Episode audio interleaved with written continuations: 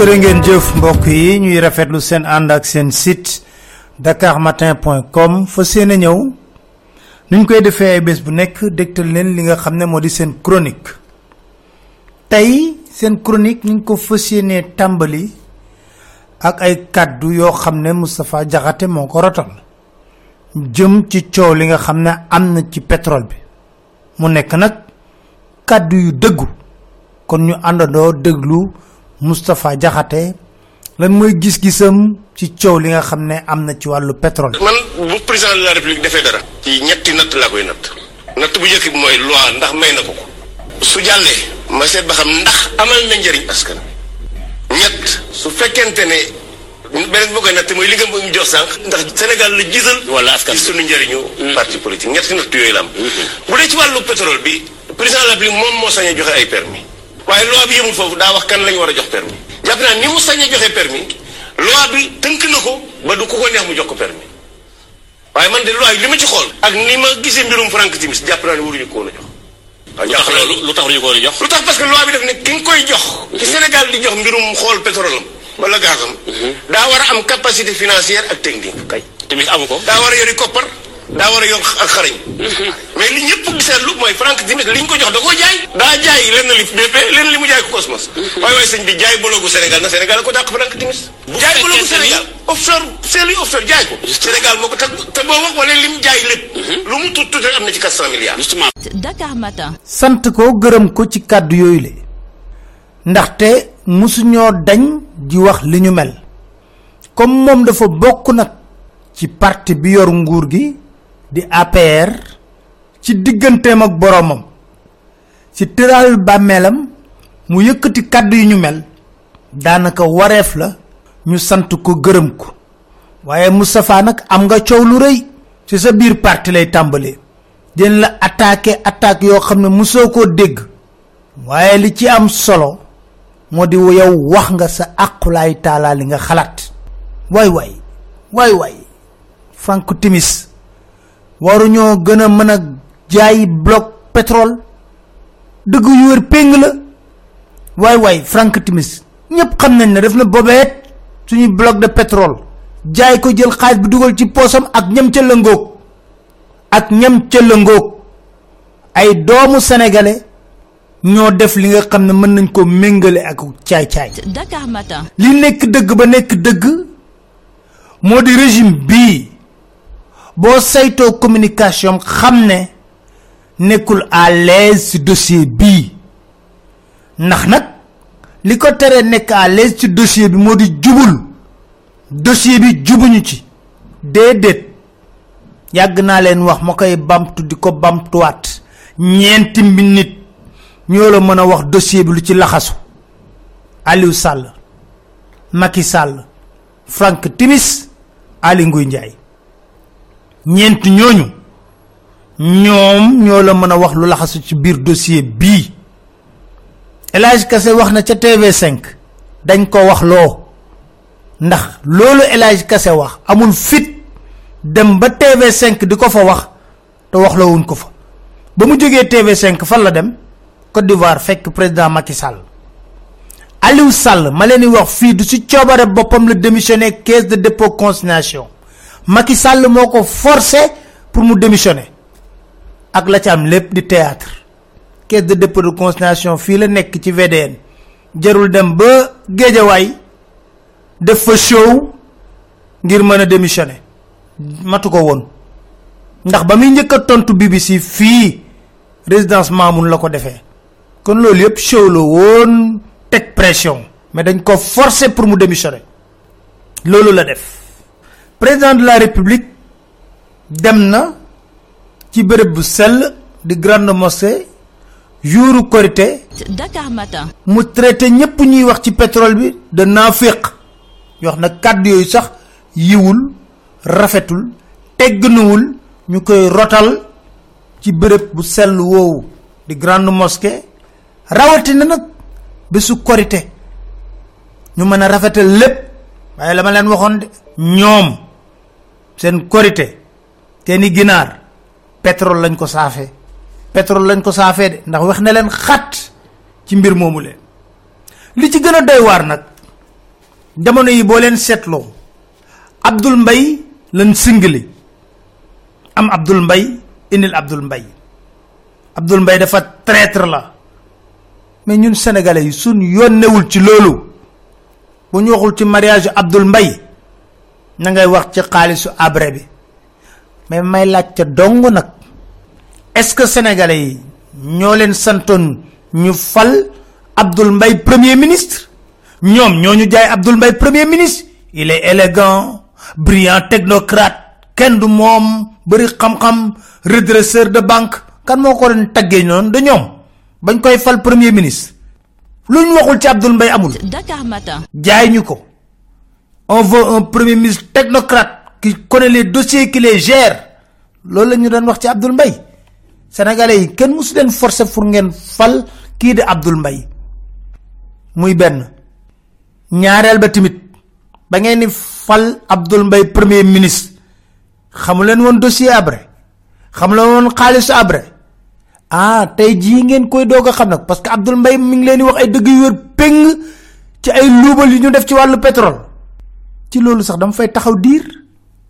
Met El Hadj Diouf nekkoon na fi avocat Hissène Habré ba coow li bare ñuy tuumaal abdul mbay ci xaalisu Hissène Habré. Am na kàddu yu mu rotaloon leeral lu am solo ci émission bu ma defoon ak moom. Ñu déglu ko. Sama xarit Abdoulaye Macky Sall depuis lycée Gaston Berger ñu xamante nekk université miinante ma am ca feel boo wóor ci moom comme ni mu ko amee ci Ablaye Wade muy sama sama morom mu bëggoon mu am ndam lu rëy ci réew mi. mais lobby yi ko wër di ko jaxase Abdou Mbaye. ñoom lu Abdou Mbaye li mën dañ ko mën ñoom. téye doomu jàmbur ji. même affaire Hissène Habré ji nañ ko ca dugal. crime de guerre. crime contre l'humanité. torture. booy témoigner kay. dañ la yàlla loo xam ñett yooyu waaye affaire xaalis moom du la ko laaj. mënu cee bokk ndax loolu mënu cee bokk loolu dafa am prescription. les crimes imprescriptibles mooy ñett yooyu ak génocide. mais ay affaire détournement. dafa am prescription loolu loolu droit pénal international yoon nekku ci. mais naa fekk yi naan ah il est rattrapé par l'affaire Habré c'est faux. Parce que ñett yi rek la mën a témoigner na fekkee nga ku ñu dóor na fekkee ku ñu rey na fekkee ku ñu suul. Waaye xaalis boo déggoon yoonu kenn nekku ci nekku ñu kenn topp ko affaire même bu dee léegi nga bëgg a affaire c'est pas possible. C'est irrecevable.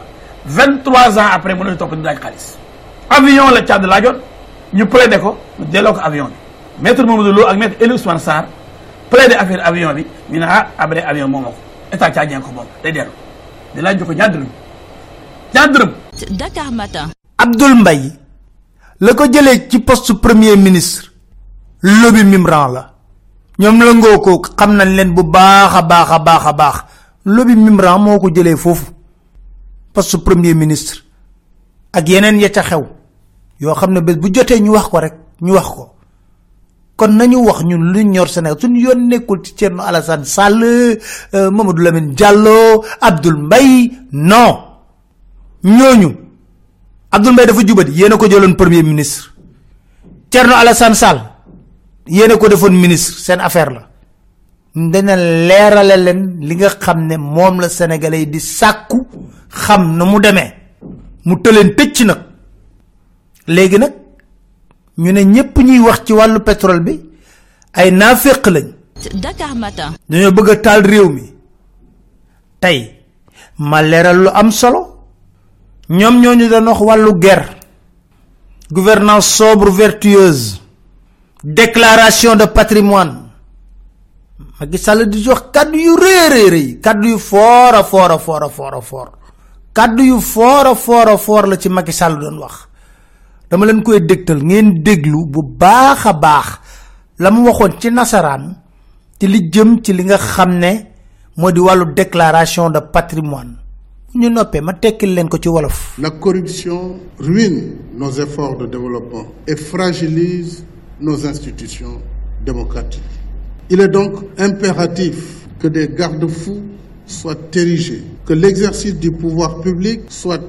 accompagné par la mise en place de règles de transparence et de codes de conduite auxquels les agents publics devront se soumettre. L'efficience de la déclaration de patrimoine reste largement tributaire d'un ensemble de mesures constitutives de ce qui est communément appelé le système national d'intégrité. Système national d'intégrité dont la finalité est de moraliser constamment la vie publique. Vous conviendrez avec moi que la lutte contre la corruption est un combat qui n'est pas facile. Il s'agit avant tout de lutter contre soi-même face aux tentations. Il s'agit également de lutter contre des groupes organisés, puissants, disposant de ressources énormes et d'influence à tous les niveaux. Il s'agit de la mise en place d'institutions crédibles, notamment grâce à l'assainissement des secteurs minés par la corruption. Et il s'agit des secteurs fondamentaux de la vie de nos États. Je ne vais pas en citer puisque nous les connaissons tous, mais c'est un combat très sérieux qu'il faut prendre avec beaucoup de lucidité, mais aussi avec beaucoup de responsabilité. La déclaration de patrimoine en elle-même mérite toute votre attention. Parce que ceux qui sont censés faire cette déclaration sont ceux-là même qui, en général, ont les moyens intellectuels de contourner et de dépouiller de sa substance la déclaration. Donc il faudrait légiférer de façon convenable, tant par la loi, mais aussi par les décrets d'application qui doivent suivre. Dakar Matin. Macky moo doon wax noonu nee na ger day yàq réew day yàq développement nañu àndandoo tamit agent yi liggéey ci réew mi yor seen alal di def déclaration de patrimoine nee na loolu dafa baax dafa efficience ba pare nag muy dànkaafu nee na ay groupe yu am doole ay lobby yu am doole ñooy ne sarax dugg ci réew mi def lu leen neex. Lobby yooyu mbaa Frank Timis bokku ci mbaa Olivier Tandeur bokku ci Albert Cortina bu BDK bokku ci ngeen foog loolu yëpp mu wax ko ne faut ñu def déclaration de patrimoine. Loolu daf ko sas ñëpp Macky Sall moo doon wax loolu yëpp de. Ñëpp nag ne gongo oho gongo ñu ci dem di ci dem di ci dem. Ndikete yoo loolu yëpp léeb ak lippoon la woon. Dakar Matin. ba ci wee weeru octobre novembre la woon defe naa Macky Sall fëgg ci table bi. Boobu gaa yëpp kenn deful déclaration de patrimoine. Macky Sall dem ba ci King Fat yëkkatiwaat yeneen kàddu jëm ci li nga xam ne moo di déclaration de patrimoine. Ba tey jii du ñu inventé dara lépp lañ leen di tegal ngeen déglu ko lan la waxoon ca booba? Elle attend cette déclaration de patrimoine, en tout cas avant la fin de l'année, puisque c'était un engagement fort dans notre gouvernance qu'avant la fin de l'année 2014, la déclaration de patrimoine deviendrait une réalité. Dakar Matin. yéen a ngi dégg de nee na képp ku war a def sa déclaration de patrimoine may na la fii ak 31 décembre 2014 ku ko deful mu dal sa kaw. Loolu la de 31 décembre 2014 Seynabou Ndiaye Diakhaté lan la mujj wax ci déclaration de patrimoine yi? Moom mi nga xam ne moo na fi ngom kayta ca OFNAC. Lan la wax moom bañ ko laajee ndax def nañ déclaration de patrimoine am déet. Lan la wax? Ñu déglu. Sur 800 juróom-ñetti téeméer yi compté woon juróomi téeméer yi yëpp def nañ seen déclaration de patrimoine ñeneen ñi dañoo bañ wala En amul 2017. amul moyen pour contraindre leen pour ñu ñëw. déedéet loi OFNAC mayut OFNAC moom mu am benn sanction si ku bañ a def déclaration de patrimoine. Sanction am na mais du si ñun. Autorité de nomination bi moom moom moo am sanction yooyu. Lan la. Dakar Matin. wax ji jeex na. Nee na am na trois cent personnes yoo xam ne war nañ def déclaration patrimoine boobu tey jii defuñu ko. Ñu ne ko waaw loolu lan moo ci rôle OFNAC? Mun a OFNAC munu ci dara ki leen fal moo leen war a teg ay daan. Mais Macky Sall du teg kenn daan. Ndax ci moom la ñuy njëkkee du teg kenn daan laa la wax ci mbir mi. Ndax ci moom la ñuy njëkkee. Lu tax? 2012 bañ ko falee président dafa def déclaration de patrimoine. Ne lii la am. Coow li bari lool. Ñu ne 7 milliards la. Ay nitam nee na du 7 milliards. Ñu ne 8 milliards la. Coow li bari na amaana ñu jàpp ne defoon na déclaration de patrimoine. Ñu falaat ko 2019 muy ñaata? 7 ans. Mu yor nguur gi. Dakar Matin. buy duggaat dafa war a def déclaration de patrimoine. Ñu xam lan moo yokk ci moomeelam wala lu ci wàññeeku. Lu yokk ci moomeelam est-ce que la muy jot rek ci payoor wala ci ay fonds politique war na ko may moom moomeel yu nu mel wala yu lu nu toll. mu leer ci bopp nit ñi parce que amul njariñ nga def déclaration de patrimoine 2012 ñu falaat le 2019 kenn xamul da ngaa yokk wala da ngaa wàññi yokk sax laa gën a jàpp. juróomi weer a ngi nii ñuy xaar déclaration de patrimoine mu wax ñu pour te dire dama ne dañuy bañ sëlëmante bi sóob bi di jéem a dox ci xelu sénégalais doo toogee def ngan di discours oui la corruption hein, rien ne sera plus comme avant wax ji dafa gën a yées du moom rek ministre yi nga xam ne dal leen dàq Dakar Matin. wala ñu reconduire leen te ñu defoon déclaration de patrimoine. War nañ dellu ñu xool est-ce que ñoom ci diir ba ñu nekkee ministre. Ak déclaration de patrimoine bi ñu defoon ak bi ñu war a defaat nii lan moo ci wutale dañooy yokk wala dafa wàññeeku? Loolu tax ma wax ne of nag naxee mbaay la du dara. Kuréel boo xam ne dañ ko def nii rek pour saupoudrer nit ñi du dara. Liggéey bu rafet la ma sa def mooy ba fa euh, na fi ngom kayta nekkee. Jeex na tàkk. Ñu mën a xam nag ministre fi nekkoon seen patrimoine dafa wàññeeku wala dafa yokku. Loolu sénégalais amuñu sañ-sañ laaj ko ku ko laaj ñu tey nga dee. Wala waroo ko laaj. Dafa bëgg taal réew mi. Mais nañ ci wax. Foog nag ñu wax ci. Dégg ngeen léegi président Macky Sall di wax na ay lobby yu fort ay groupe yu fort. Mais li ma jaaxal ñu ñëpp ñu ay grands délinquants internationaux nag.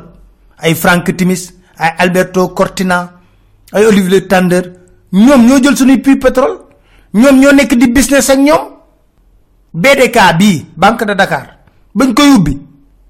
Moom moo leen recevoir biir palais. Biir palais moo leen recevoir. Alberto Cortina yëkkati kàddu di wax. Élément bi intégralement sax laa la nit tegal. Ngeen déglu ko.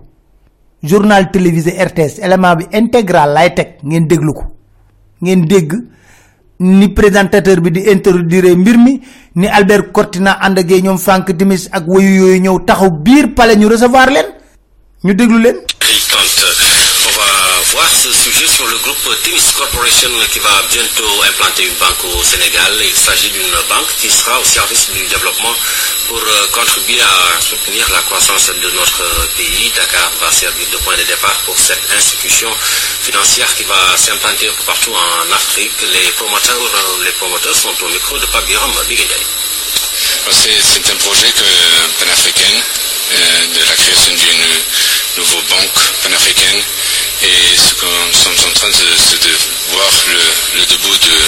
de, banque.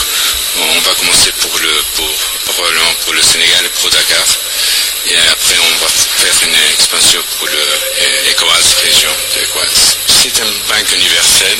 Euh, nous sommes en train euh, maintenant d'étudier avec des précisions euh, des, des- les compétiteurs, le, le marché, et ça c'est une décision pour le prochain euh, mois. Nous avons beaucoup d'expérience à, à l'Europe, au Sud-Amérique, et nous avons une- euh, croyons que, que l'Afrique va euh, grandir, il y a une expansion vraiment euh, dans les prochaines années. Et, et nous croyons que le Sénégal, c'est un marché que, que- va grandir dans les prochaines années aussi. Nous croyons que l'Afrique est le continent du XXIe siècle. hein? Je crois que le développement, non seulement de la population, sinon le développement aussi de la classe moyenne, va être dans les prochains 10, 20, 30 ans si énorme hein, qu'il y a quantité, quantité de choses à faire. hein. Et la bancarisation des pays est une des choses les plus importantes. Pour bancariser un, euh, pays, euh, ça, c'est comme les infrastructures. hein. Si les infrastructures ils n'existent pas, c'est difficile, non Ça, c'est la banque, c'est la même chose, non? Ce sont des services publics ou des services euh, privés ou des services, en tout cas, hein, mm, on, on peut, on, peut signaler un peu pareil là, les infrastructures ou la banque, non? Alors euh, il faut, il faut développer les services pour les, pour les citoyens. Dakar Matin. dinañ dellu siwaat ci BDK ña fa nekk ak ña ko yor. Nañu nekkee woon ca Petrotim Limited Sénégal ak nu ñu duggee ci BDK ñoo ñëpp dañ ci dellu siwaat parce que lépp mënuñu ko boolendoo tënk ci benn chronique. Dellu siwaat tamit ci beneen mbir. Boo xam ne jur convention de concession sonatel bu ñu signé 2016 yàgg naa koo wax. Ci dëgg-dëgg ñaata milliards ci dugg? Ñan lañ ci bokkal laaj la. Ñu ci lijjanti loolu leen sant di leen gërëm di leen dig daje seen beneen chronique seen site dakarmatin.com incha allah.